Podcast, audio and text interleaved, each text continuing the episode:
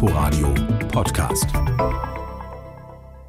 Heute ist Welttoilettentag und das ist nicht einer dieser kuriosen Feiertage, sondern die Vereinten Nationen haben diesen Welttag offiziell erklärt mit dem Ziel, darauf hinzuweisen, dass in vielen Teilen der Welt ausreichend hygienische Sanitäreinrichtungen fehlen. Aber man muss nicht weit wegschauen. Auch Schultoiletten hier bei uns in Deutschland sind vielfach alles andere als ein Vergnügen und aus Sicht mancher Eltern zum Teil auch hygienisch bedenklich. Damit beschäftigt sich auch die German Toilet Organization. Der Gründer und Geschäftsführer ist Thilo Panzerbieter und jetzt für uns am Telefon. Schönen guten Tag, Herr Panzerbieter. Schönen guten Tag, ich grüße Sie. Wie steht es denn jetzt um den Zustand und um die Hygiene auf Schultoiletten hier bei uns? Wie bewerten Sie das? Also wir kriegen sehr viele äh, Zuschriften und Anrufe von Schulen, von besorgten Eltern, Schulleitungen, teilweise Schülersprechern, ähm, die die Zustände an den Schultoiletten anprangern. Und von daher sind wir felsenfest davon überzeugt, dass das schon eine Situation ist, wo man genauer hingucken muss. Das heißt, was fordern Sie konkret, damit sich die Toilettensituation an den Schulen verbessert? Wir fordern einmal natürlich äh, Investitionen in diesem Bereich und gleichzeitig aber auch, dass ähm, an den Schulen selber das Thema offener besprochen wird, dass man feststellt, viele Schülerinnen und Schüler sich bessere Bedingungen ähm, wünschen und man darauf aufbauen kann, als dass man nur ein paar Schuldige finden, die Vandalismus machen. Geht natürlich aus verschiedenen Richtungen, da sind viele beteiligt. Ähm, zurzeit möchten wir eine Erhebung machen, damit man genau auf Ihre Frage eine konkrete Antwort hat. Ähm, das soll in Berlin der erste Pilot losgehen und dann wollen wir das bundesweit ausrollen. Ähm, das heißt, es gibt gerade aktuell zum heutigen Tag einen Aufruf an weiterführende Schulen in Berlin. Ähm, findet man auf unserer Webseite Infos, sich daran zu beteiligen, weil wir wollen wirklich ja, wissenschaftlich mal erheben, wie ist der Zustand, damit man dann mit der Politik und den Verantwortlichen in einen anständigen Dialog kommt.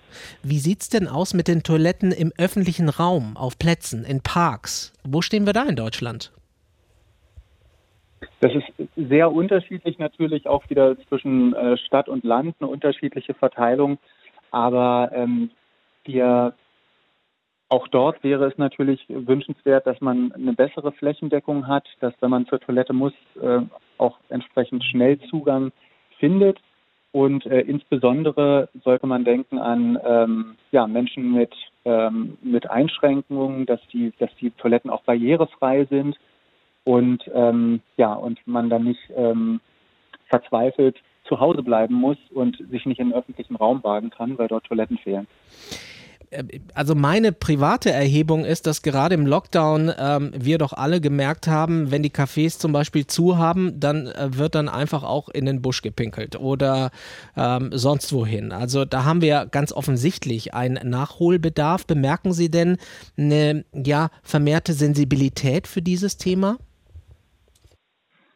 Also seit 2001, wo der Welttoilettentag das erste Mal sozusagen gefeiert wurde, ist bis heute schon eine Menge passiert in den 20 Jahren. Ähm, die Vereinten Nationen haben den Tag zum offiziellen Tag in 2013 ernannt. Seit 2011 ist Sanitärversorgung ein Menschenrecht. Und äh, von daher kann man schon sagen, dass das Tabu nach und nach gebrochen wird. Aber wie wir vorhin ne, meinten, das heißt jetzt noch nicht, dass es bei jeder ähm, Schultoilette auch wirklich angekommen ist. Ähm, auch global. Man muss sich vorstellen, jede dritte Schule weltweit hat gar keine Toiletten.